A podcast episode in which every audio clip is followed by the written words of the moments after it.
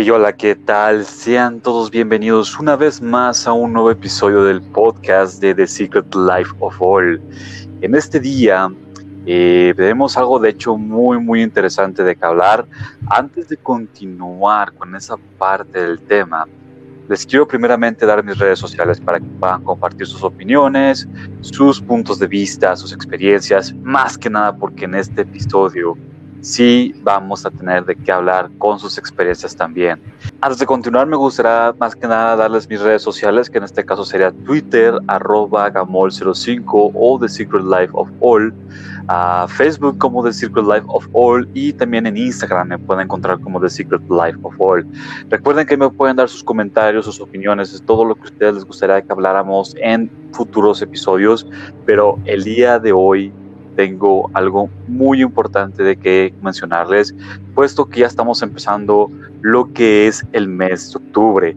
Y debido a eso, pues quisiera dividir en dos partes este episodio, más que nada porque vamos a hablar de algo, mmm, podría decir que sí, experiencias de la vida real, pero con un tono un poquito más pesado, un tono un poquito más que nos puede llevar a los pelos de punta. En esta ocasión vuelvo a traer a un, invitado que es parte de mi familia, mi primo, el Fedelán, el Fede.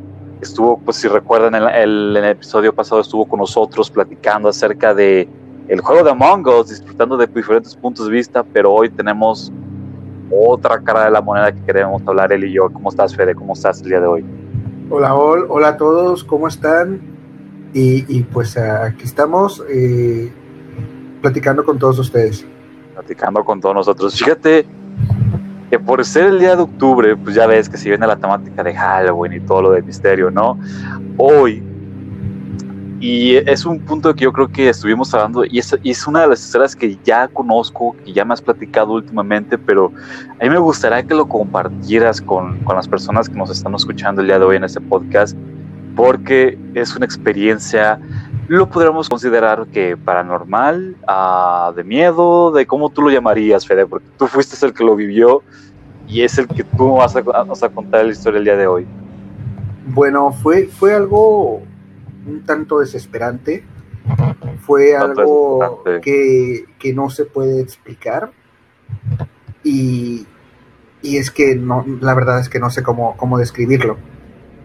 Pero bueno, son cosas que se viven, otras personas también tienen sus experiencias y bueno, a mí me tocó experimentar ya. Fíjate que hasta cierto punto yo creo que por lo menos la mayoría de las personas hemos experimentado, e inclusive hasta yo, hasta cierto punto he llegado a experimentar algo paranormal o que algo dice, he escuchado cosas o que alguna persona comenta que ha visto cosas, que le ha pasado esto y aquello pero no hay historia que a la fecha me siga como causando esa incertidumbre o intriga, más que nada porque ya es una historia familiar que no involucra nada más a ti, sino involucra también a primos, tíos, involucra a más personas, sobre todo pues parte de la familia, y que de igual forma no sé cómo lo podré describir, pero que de igual forma hasta yo lo llegué a resentir hasta cierto punto. Ya llegaremos a esa parte porque primero quiero que nos cuentes el contexto, el contexto de esa historia, que cómo fue que llegaste ahí, cómo fue que todo se dio y ya vamos a ir poco a poco escalando hasta llegar a ese punto. Y quiero que todos los que nos están escuchando el día de hoy lo, lo sientan, inclusive hasta que sientan esos pelos de punta, Fede. Te doy la palabra así que comienza tu historia.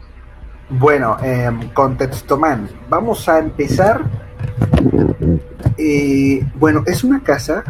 Es una casa donde vive una tía nuestra. En esa casa hay muchas historias guardadas, otras que han sido contadas, en donde asustan hace más de 40 años. O sea, antes de que tú y yo naciéramos. Sí, está cabrón eso, Está muy cabrón. Desde ese entonces hay historias. En ese lugar eh, vive una, una tía nuestra, pero es un lugar bastante acogedor, es un lugar bastante común, es una casa como cualquier otra. Mas, sin embargo, es una casa que las llaman casas chorizo, porque son solamente un cuarto, eh, no, son muy, no son muy anchas, pero sí son muy largas. O sea, son cuartos, cuartos, cuartos hasta el fondo. Al principio está la, la sala, después, antes estaba acomodada, después de la sala, la, la recámara de mi tía, Después estaba acomodada la cocina. De ahí salías a un pequeño patio donde estaba el lavadero y un cuarto hasta el fondo, junto con los baños. Y en, e, en, ese patio hay una escalera en la cual te lleva a dos cuartos que se construyeron, uno arriba del cuarto del fondo y el otro arriba de donde está la cocina. Eh, la casa literalmente entras y luego luego ves un pasillo así literal larguísimo. Si no me equivoco, ¿verdad? Es un pasillo así súper larguísimo, muy angosto, no estás así estrecho, es muy angosto el, pasillo. Y desde que entras, pues sientes como esa claustrofobia de, del momento de seguir adelante, te quedas como de, ¡ay! O sea, sientes esa pesadez de seguir continuando. Pero así es Sigue, sigue contando, Fede, sigue Bueno, ya algunos eh, un poco más vivos en lo que he dicho, les habrá llamado la atención que el cuarto de mi tía esté entre la sala y la cocina. O es, bueno, ahí estaba. Que es, bueno, prácticamente eh, al principio de la casa. Pero ¿por qué mi tía utilizaba ese cuarto y no utilizaba el cuarto del fondo y los dos de la planta alta? De la planta de arriba. Bueno, pues porque ahí en esos cuartos es donde se concentra la actividad paranormal más fuerte de toda la casa.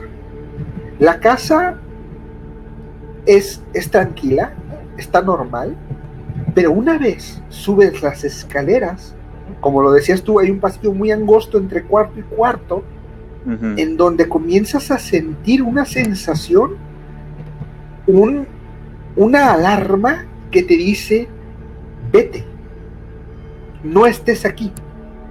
Algo que te hace sentirte como acechado, como que no estás cómodo, como si algo te presionara un poco el pecho de forma sutil, casi sin que lo puedas percibir, pero constante. Es un estado de alarma 24/7 en esos cuartos de arriba. Bueno, ¿cómo llegué yo ahí? Yo vivía con amigos en una casa de asistencia. De repente tuvimos por ahí un problema porque la señora de la casa de asistencia decide cerrarla.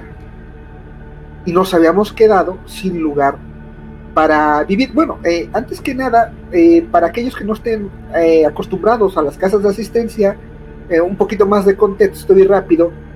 Nosotros somos de, de, un pueblo que no tiene universidad o que en ese tiempo no tenía universidad y tuvimos que mudarnos a una ciudad con universidad y es por eso que llegamos a una casa de asistencia. Y es por eso que una vez cerrada la casa de asistencia no teníamos a dónde llegar para los que no saben, es que eh, técnicamente esto ocurrió en Tepic, Nayarit. Es allí donde pues prácticamente la mayoría de la familia vive, la mayoría de la familia pues habita. Y Fede pues en esta ocasión vino a, se, fue a vivir para pues en este caso la ciudad de Tepic, donde pues llegó a esta casa de asistencia. Y ya fue cuando él llega a, por parte a la casa de mi tía. Mi tía muy amablemente nos ofrece la casa y nos dice que tiene mucho espacio, que tenía tres cuartos desocupados, bueno, más dos porque el de abajo del fondo lo usan un poco, pero que tenía dos cuartos desocupados arriba y que incluso uno de ellos, uno de esos cuartos, tiene baño, baño completo, o sea, regadera y, e inodoro. Entonces nos llamó bastante, a mí me llamó bastante la atención. Dije, bueno, eh, ¿por qué mi tía duerme entre la cocina y la sala, en un cuarto entre la cocina y la sala, y no duerme en un cuarto, bueno, que está equipado a full. Y bueno, ese cuarto estaba completamente abandonado. Eh, tuvimos que limpiarlo de arriba abajo, estaba empolvado, pero lo dejamos eh, reluciente. Cambiamos focos porque estaban fundidos. Y resulta ser que entrando a ese cuarto sientes una sensación como la que ya había descrito hace un rato. Cabe mencionar que ahí se nos fundieron dos focos. El cuarto era de tres focos. Era entrando, luego un poquito más al fondo y en el baño. Se nos fundieron el foco de la entrada y el foco del baño. nuevos, completamente nuevos. ¿De qué forma se fundieron? ¿Se fundieron así que tronaron o bueno, de plano dejaron de prender? Uno simplemente empezó a parpadear y dejó de prender y el del baño tronó. ¿Tronó el del baño? Sí. Tuvimos que comprar otro. Bueno, en ese cuarto eh, no llega el wifi de, de, la casa de mi tía. Aunque sea la misma casa, el wifi no llega para allá, lo cual creo que puede ser normal. Sin embargo, es un, es un cuarto que se siente como si fuera una casa diferente, como si fuera la propiedad de alguien más. Y nosotros, eh, bueno, nos fuimos ahí, un amigo y yo, de hecho compramos unos catres, los metimos al cuarto, y da la casualidad que a pesar de que teníamos ahí la privacidad de hacer lo que quisiéramos en ese cuarto, era nuestro espacio, no nos quedamos ese día el primer día no nos quedamos en ese cuarto. Nos la pasamos todo el tiempo en la sala. Mi amigo, sin contármelo, también sentía algo extraño. Que le decía, no estés ahí, salte. Algo que nos hacía huir de ahí. Sin embargo, ya a las 10 de la noche, ya habíamos comprado focos nuevos, los habíamos cambiado. Dan las 10 de la noche y era hora de irnos al cuarto y nos fuimos. La sensación era más fuerte. La sensación era asfixiante, era, era como si te estuvieran vigilando desde la ventana todo el tiempo. Nosotros eh, lo hablamos. Yo le dije, oye, ¿sabes por qué no estuve aquí arriba todo el día? Porque no, no me sentía cómodo. Y él me dijo, yo tampoco me sentía cómodo por eso también estuve abajo. Y yo le dije a mi amigo, ¿sabes qué? Yo no voy a dormir hoy. Yo me voy a pasar despierto toda la noche. Teníamos 20 años. Podíamos hacerlo. Me quedo despierto toda la noche, me voy a la escuela, no veo nada y al día siguiente puedo dormir en paz porque sé que aquí en este cuarto no vi nada raro y no pasó nada raro.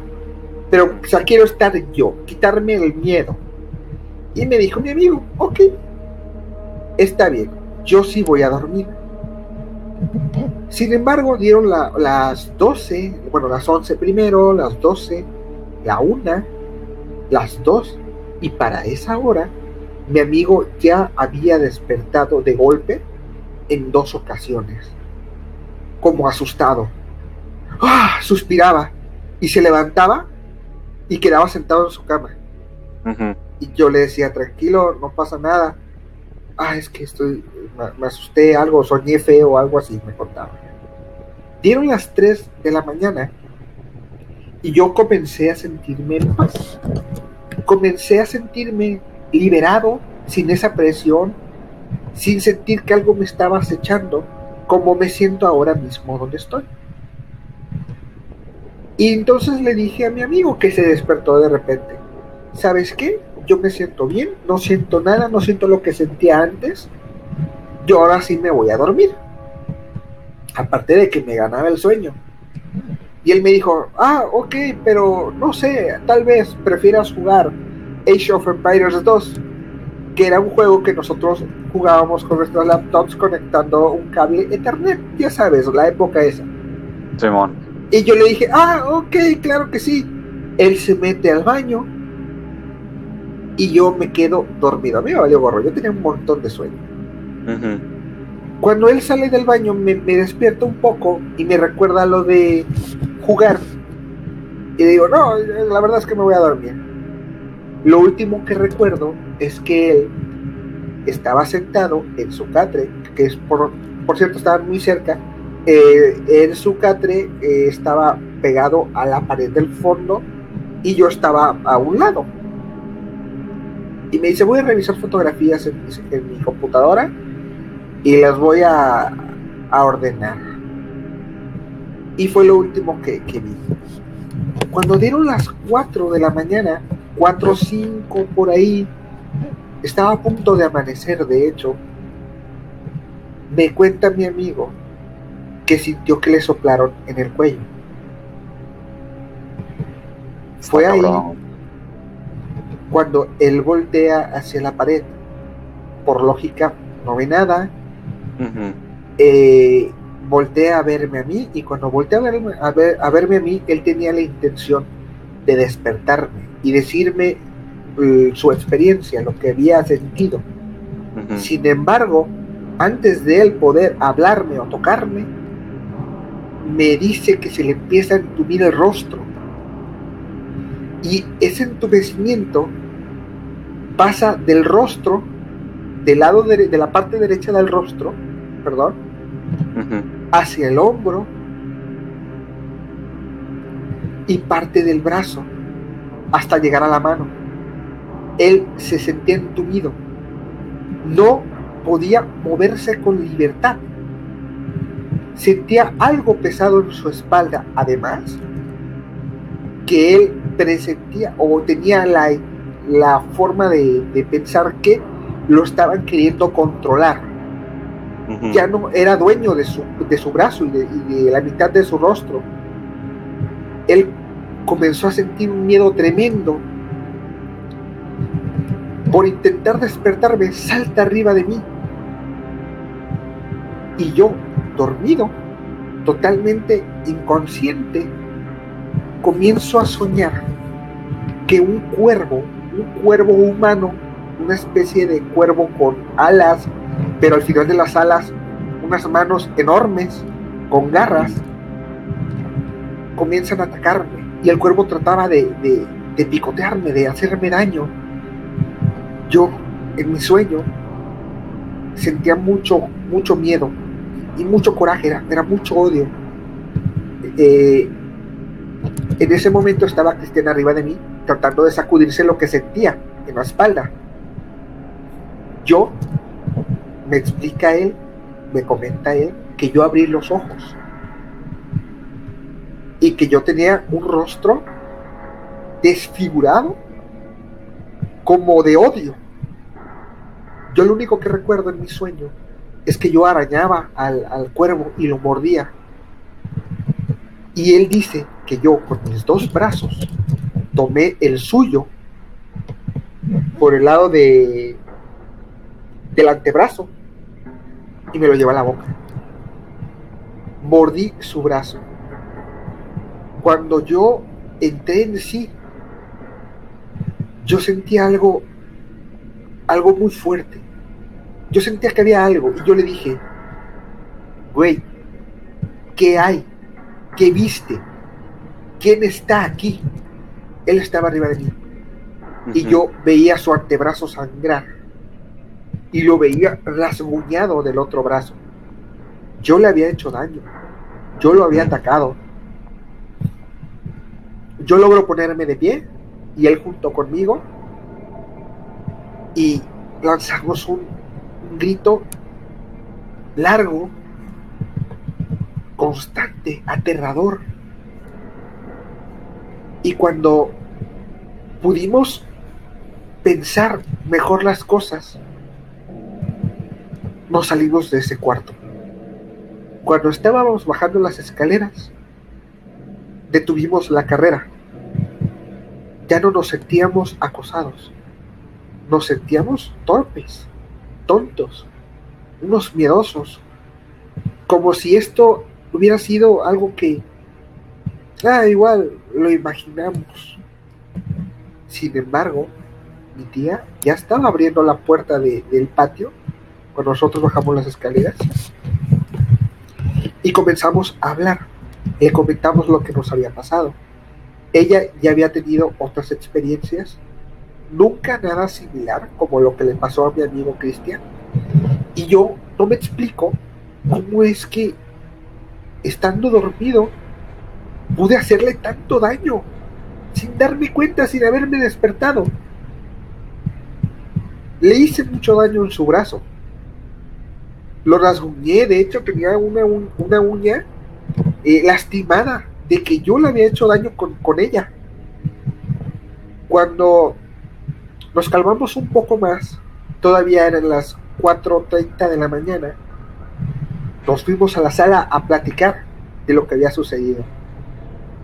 Resulta que en la parte de la sala, donde no hay nada construido, es solamente el techo, escuchamos como si arrastraran un fierro, una varilla, algo muy pesado de fierro, lo empezaban a arrastrar por todo, por toda la, por todo el techo, como si diera vueltas, como si algo, como si alguien se hubiera subido con un fierro muy pesado a caminar dando vueltas en el techo. Fue, fue algo que, que yo tal vez puedo pensar que mi amigo se lo pudo haber imaginado y que yo de alguna forma, con los gritos y con todo eso, no desperté al instante y lo ataqué de forma inconsciente, pero lo de, lo de ese ruido de fierro pesado en el techo no, sé qué decir. Que, ok, tal vez se subió alguien, un loco, a las cuatro y media de la mañana, a dar vueltas, a caminar, arrastrando algo pesado en el techo de mi tierra. Puede pasar, a lo mejor, pero, pero es que yo no creo. Y digo, yo, y, creo que los vecinos no creo que se han saltado al otro lado de la casa de la azotea de mi tía para para como querer asustarlos, ¿no? sería como demasiado ilógico eso, ¿no? Sí. Sería como muy tonto pensar la misma forma en que una persona se haya querido pasar a la, a la azotea nomás para poder joder, no creo que, que, sea como algo muy, pues en esta ocasión sería como algo muy técnicamente lógico por parte de por parte de lo que lo que ustedes pasaron o acontecieron, ¿no? Claro, la, verdad es que es cierto, es, absurdo pensar que algo así pueda pasar. Eh, más sin embargo, si no encuentro otra explicación lógica, pues yo creo que, voto a pensar eso, aunque sea muy improbable. Yo jamás había sentido algo similar. Eh, yo estaba espantado. Eh, no, nunca me imaginé que se pudiera hacer tanto daño con las uñas y los dientes. Yo jamás había visto una mordida en donde clavaras los dientes como tal. Eh, ya te imaginarás, el siguiente día en la escuela, mi amigo, bueno, llevaba en su brazo las marcas de mis dientes. Totalmente eh, lastimado. Y un moretón, un moretón enorme, enorme. Y bueno, mi amigo en realidad eh, no volvió a esa casa, solo volvió por sus cosas. Cuando subimos al cuarto, una vez amaneció, eh, la pantalla de la computadora de mi amigo estaba estrellada, estaba inservible. Tuvo que comprar una nueva, eh, él ya no, ya no durmió ahí otra noche. Yo comencé a dormir en la sala de mi tía, porque no, no podía estar arriba. Y mi amigo simplemente se tuvo que ir a otro lado. Esos cuartos siguieron solos. Así como, como cuando llegamos estaban solos, esos cuartos siguieron solos. Yo me quedé a vivir en esa casa y pasaron más cosas en esa casa, por supuesto. Pero yo me quedé a vivir en esa casa otros ocho o nueve meses más. Y, y el cuarto se volvió a empolvar, lo volvimos a abandonar. Yo ya entiendo por qué mi tía no habitaba ese cuarto. Ya entiendo por qué toda la parte de arriba de esa casa está deshabitada, está empolvada, está oscura y se siente algo, algo muy, muy feo ahí. Está muy cabrón. Y de hecho, creo que parte de, la historia que cuentas, a lo mejor mucha gente dice, ah, fue algo súper sencillo y no. pero no nomás, nada más a ti le pasó, te pasó cosas, sino a toda la familia yo creo que llegó por lo menos a experimentar algo, o por lo menos los hermanos de, mi tía o los hermanos de mi tía que llegaron a ir a esa casa, llegaron a sentir eso. Y yo recuerdo, porque desde mi punto de vista, yo no estuve presente ahí, yo no viví nada paranormal en esa casa, pero sí llegué a estar en ese cuarto que Fede menciona. Porque cuando Fede me contó la historia a mí, yo recuerdo que dije, quiero realmente comprobar o, quiero saber que es cierto lo que me estás diciendo. O sea, no te creo. Al principio no, yo no le creí nada porque dije, eso es absurdo, eso es demasiado tonto. Ah, pues, ah, vamos una vez a la casa de mi tía. Estábamos con mi primo, que estábamos él, estaba mi tía, y yo dije, a ver, quiero ver el cuarto, muéstrame. Al principio sí recuerdo que, estaban como tanto tú y, y Boris, que es el, el, nuestro primo que habita en esa casa, muy como nerviosos a la hora de subir. Yo la verdad estaba muy, muy escéptico. Pero es algo que desde mi perspectiva no les quiero mentir. En serio, en cuanto suben las escaleras, pasando la mitad de las escaleras y llegas a la puerta de ese cuarto, en cuanto abran las puertas, se siente una vibra muy, muy, muy pesada. Era inexplicable, era una forma como si, por ejemplo, ustedes se van uniendo en, una alberca y esa alberca está súper hondísima y empiezan a sentir la presión de qué tan hondo están llegando, así se sentía. Así llega a sentirlo yo y se sentía una vibra bastante eh, peculiar. Recuerdo que el cuarto era, era enorme, si no, si no me equivoco, era, era grande el cuarto. Y al fondo, yo recuerdo que al fondo del cuarto, eh, si lo podrías ver, sentías que alguien te estaba observando. Y no, y no les miento, no les miento, de verdad. Metías un pie dentro del cuarto y ya sentías que algo te estaba atrayendo. Así. Era una sensación muy fea que yo la verdad no aguanté ni 15 ni 20 segundos. Yo en cuanto pisé el, el primer pie que pisé en el cuarto, me sentí mal. Dije, no puedo estar aquí, me siento bien mal, hay que, hay que bajarnos, ya mejor no, nada. Y eso que era de día, era, creo que eran como las 2, 3 de la tarde. Y era de día y se sentía esa vibra tan fea. Y sentías que alguien te estaba atrayendo, como si algo te estuviera atrayendo.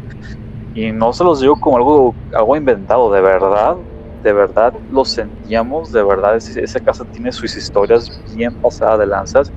De hecho, tengo una que quiero que tú la cuentes, Fede, que creo que es la que más, para mí fue como lo que, la que más me quedé de, no puede ser que esto realmente haya pasado. Yo no estuve ahí, pero cuando me la contó eh, Fede sí me quedé de no. Pues, después de lo que sentí en ese cuarto dije, a huevo, algo pudo haber pasado ahí y sí te creo que has pasado por eso, mm, ¿te acuerdas cuando estabas con Boris en, en la sala, güey? Esa, esa historia, antes, de, antes de que finalicemos el podcast, cuéntala, vato. Quiero que la cuentes para que sientan o la gente se unida de lo qué, qué tan cabrón es esa casa, porque de verdad está muy, muy pesado ahí. Bueno, eh, esa otra anécdota es, es diferente para mí, porque en esa ocasión yo, yo lo viví despierto en mis cinco sentidos. Yo en esta otra experiencia no lo puedo explicar de ninguna forma. No hay manera, no hay explicación, no,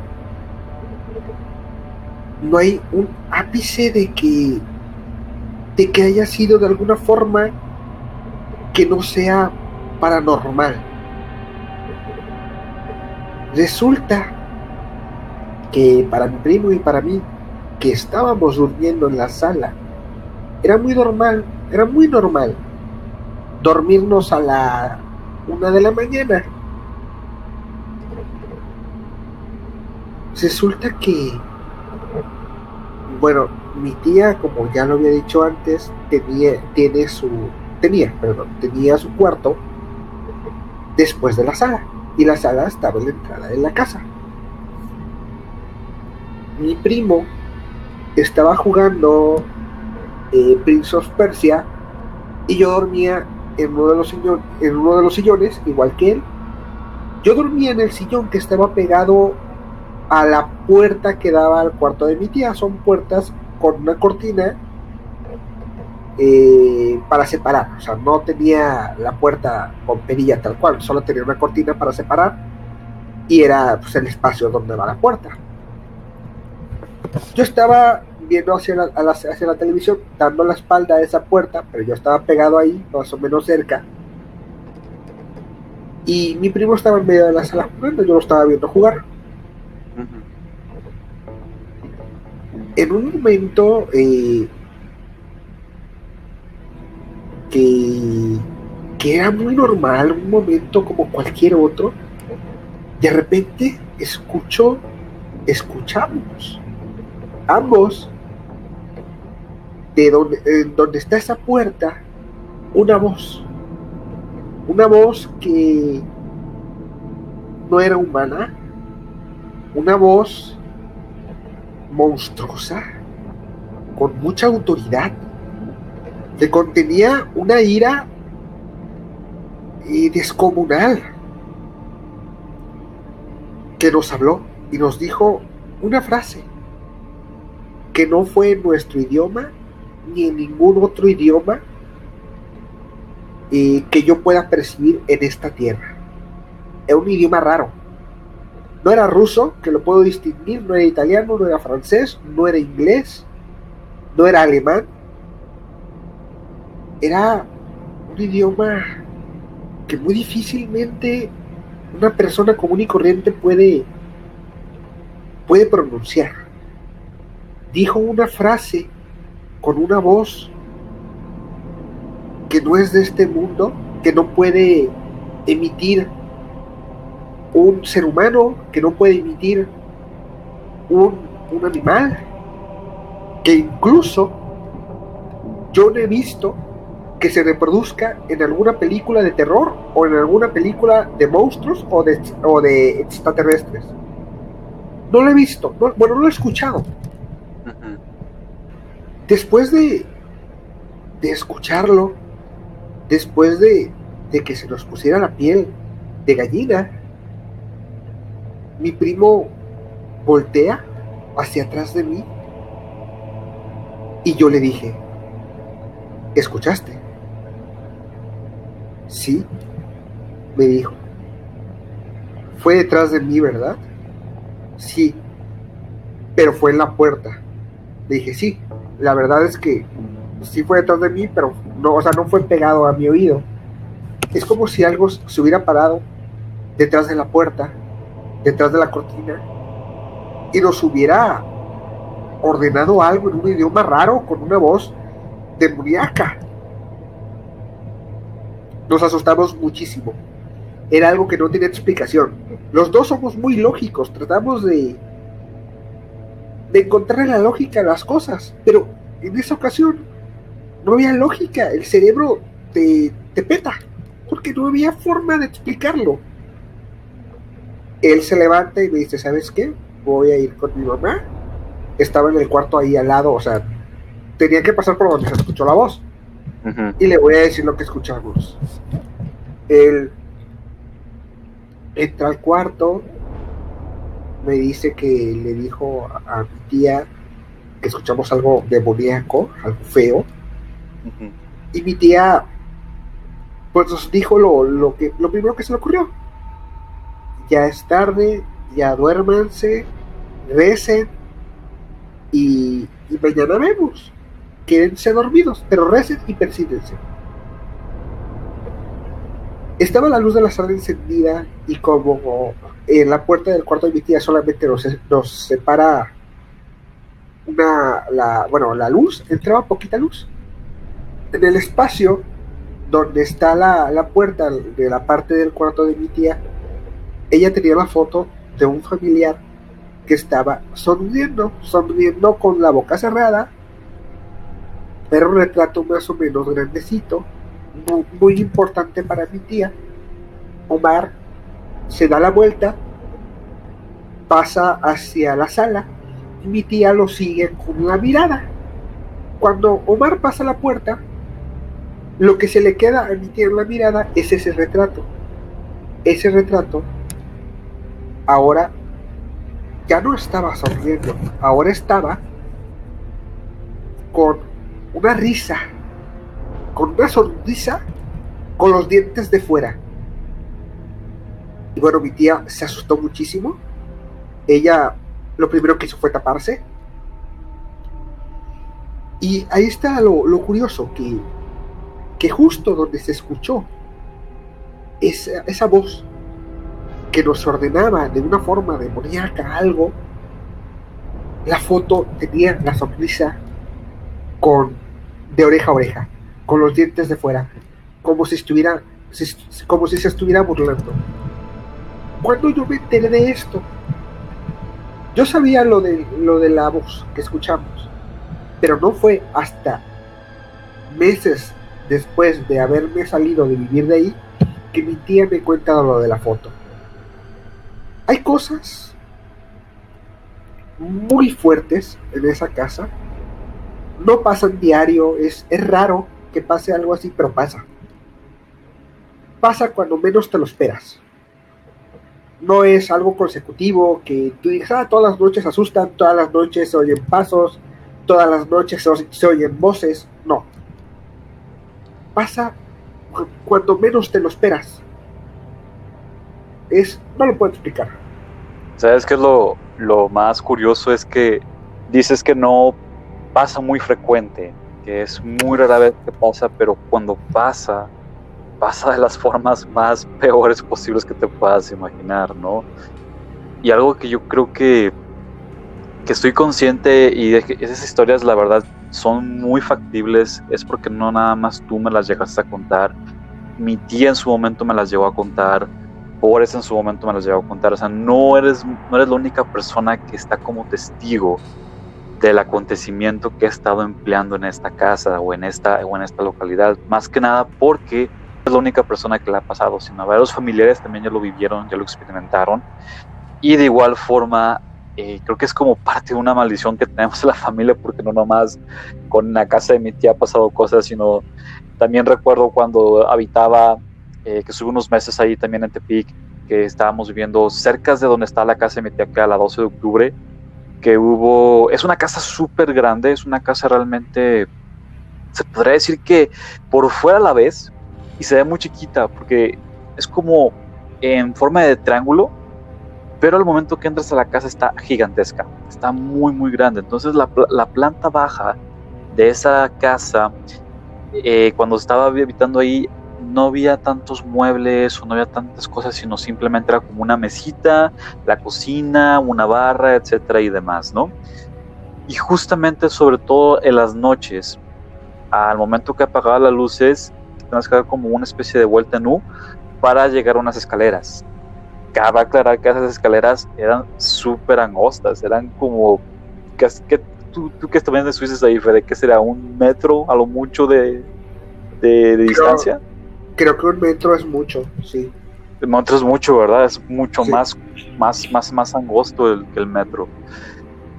Y yo recuerdo una vez en esa, en esa casa que me tocó bajar a mí eh, a, apagar las luces porque estaban prendidas y me dijo este, mi segunda mamá, mi nana, me dice, ¿sabes qué? Va a apagar las luces. Y dije, ok. Y créemelo, créemelo que yo bajé con muchísimo miedo porque ya anteriormente ya había pasado cosas que, que me daban, que escuchaba como ruidos y yo decía, es que es mi imaginación, no va a pasar nada, no te va a pasar nada. Pero no sé si te acuerdas, Fede, que eh, ah, justamente al, entrar estaba como una especie de cuarto de estudio del lado izquierdo. en ese cuarto de estudio, estaba una pintura de nuestro primo, de bebé. Sí. Ese día, güey, yo recuerdo, no, te miento, ese día, pues bajé y aproveché para servirme un vaso de agua y todo. Escuché un golpeteo en ese cuarto de estudio, como en la puerta, así como se estuvieran tocando la puerta, tac, tac, tac, tac. Y yo decía, no, es que es mi imaginación, no te hagas ideas, mejor ya súbete y apaga todo. Pero el problema es que tenía que apagar la luz del cuarto de estudio, Y justamente cuando yo recuerdo que había bajado, pues se ve como el ante, así como la parte de la entrada, luego luego se ve el cuarto. ahorita se me pone la piel chiquita con solo volverlo a imaginar y contármelo, porque justamente cuando regreso de la cocina a apagar, el, a apagar las luces, la pintura, perdón, el cuadro, ya estaba abajo. Alguien lo bajó, no tengo absolutamente idea quién lo hizo, ni cómo lo hizo, pero no se escuchó ni un golpeteo, no se escuchó que se haya caído, simplemente el cuadro estaba bien acomodado en la parte de abajo, donde estaba colgado. ¿Cómo? Aún me sigo preguntando cómo, cómo pasó. Y en frega yo nada más apagué la luz y me fui corriendo, pero fíjate que en esa casa, siempre que, bajabas de noche eh, en, esa, en esas partes de ahí, sentías como si alguien te estuviera observando y yo recuerdo una vez que, me decían que en ese lugar se parecía como una especie de sombra gigante, así como una especie de algo gigante de unos dos metros. Pues la casa de, altura está muy grande. De hecho, para llegar al techo está muy grande. De unos dos metros que se te queda, que se te hace como una presencia ahí. Yo la verdad nunca sentí eso, pero sí he llegado a sentir que me, me estaban observando. Y creo que esa esa parte del cuarto nunca se me va a olvidar cómo vi el cuadro colgado y de la nada ya lo vi acomodado en la parte de abajo, de no manches. Yo salí luego, luego corriendo, me subí por las escaleras como pude. Y algo que me, que me da mucha curiosidad es, tanto que hemos experimentado la familia tantas historias, parece que estamos malditos, pero no sé si te has puesto a pensar, parece que estamos malditos, porque también en la casa de mi abuela ha pasado muchísimas cosas y han contado historias que te quedas de no manches. Pero yo creo que esas historias vamos a dejar para una segunda parte, ¿no crees? Eh, sería para una segunda parte donde tenemos pues historias tanto en la casa y en Santiago donde íbamos a dormir tú y yo en pijamadas, en, como en la casa de mi abuela, que son historias que me contaba mi abuelito, me contaba nuestra bisabuela, que pasaban ahí. Y yo creo que esas historias la verdad tienen, tienen que ser contadas, tienen que ser pues sabidas por el, por el público que nos escucha, sobre todo estas historias, para mí yo quería que las contaras hoy porque son cosas que muchas personas a lo mejor lo han experimentado y yo creo que cada, cada persona tiene su propia experiencia, no decirse paranormal, pero una experiencia que los ha hecho sentir los pelos de punta, que los ha cuestionado de que si estaban imaginándolo o realmente estaba pasando nunca se va a saber algo que a lo mejor yo creo que nunca vamos a entender cómo el mundo funciona, cómo las cosas funcionan. Y lo que a ti te pasó y lo que me, lo que me comentaste, lo que mi tía me platicó, sigue siendo algo que a la fecha no puedo decir que sea mentira. ¿Por qué? Porque yo también sentí esa vibra, a pesar de que no me pasó nada dentro de esa casa, yo sentí ese, ese estilo de vibra que tú estás comentando. Entonces, es algo muy fuerte, es algo muy, muy cañón y yo creo que todo el mundo, me gustaría verdad que todo el mundo nos contara su experiencia de cómo fue que algo vivieron o que experimentaron. Y la segunda parte la dejaremos para más adelante, para que escuchen la otras historias que nos han pasado. Yo tengo una que está muy fuerte. me pasó cuando tenía, que estábamos que jóvenes, hace como unos 10, 12 años que, que pasó lo, de, lo del cuarto y también fue hace como 10 años que me pasó esta experiencia, que ya les voy a estar platicando más adelante. Pero bueno, la verdad les agradezco muchísimo por ser parte de este episodio, la verdad estuvo muy bueno, me, encanta, me encantan ese tipo de historias más que nada porque sé que ha estado pues al borde de experimentarlos, algunos tal vez sí, algunos tal vez no, pero como les menciono, vamos a estarlo eh, platicando más adelante. Nada más para concluir, pues me gustaría eh, decirles que las redes sociales para eso están, para que si quieren platicarnos su experiencia de si vivieron alguna especie de algo paranormal o algo que los hizo sentir así como, uy, no, sé qué está pasando, pueden escribirme también en Twitter, en Instagram o en Facebook, donde ustedes quieran. Y con mucho gusto, si quieren, las historias que ustedes nos manden, yo los voy a estar platicando en la segunda parte del episodio, ¿va? Fede, algo que quieras decir, algo que quieras comentar antes de irnos pues solo desear que puedan dormir bien hoy y, que pues estén bien y, que ojalá, ojalá eh, puedan vivir algo así. Es muy emocionante. Y bueno, mientras, que vivan algo así.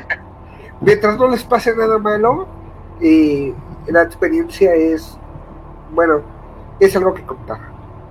Es algo que contar, exactamente. La verdad les agradezco muchísimo que estén en este día. Muchísimas gracias por seguir siendo parte del proyecto. Recuerden que es tanto su espacio como mi espacio para seguir contando experiencias como el día de hoy. El segundo episodio creo que va a salir más adelante, pero va a valer la pena escucharlo. Muchísimas gracias por estar aquí, Fede. Gracias otra vez por haber sido invitado en esta ocasión y la historia. Gracias a ti y gracias a, a, todos los que escuchan. Muchas gracias. Así les damos un saludo tanto a Mamey como a Boris, que son los que experimentaron prácticamente todo esto. Y pues bueno, pásenla muy bien, que tengan un excelente día y espero que puedan dormir esta noche. Hasta pronto.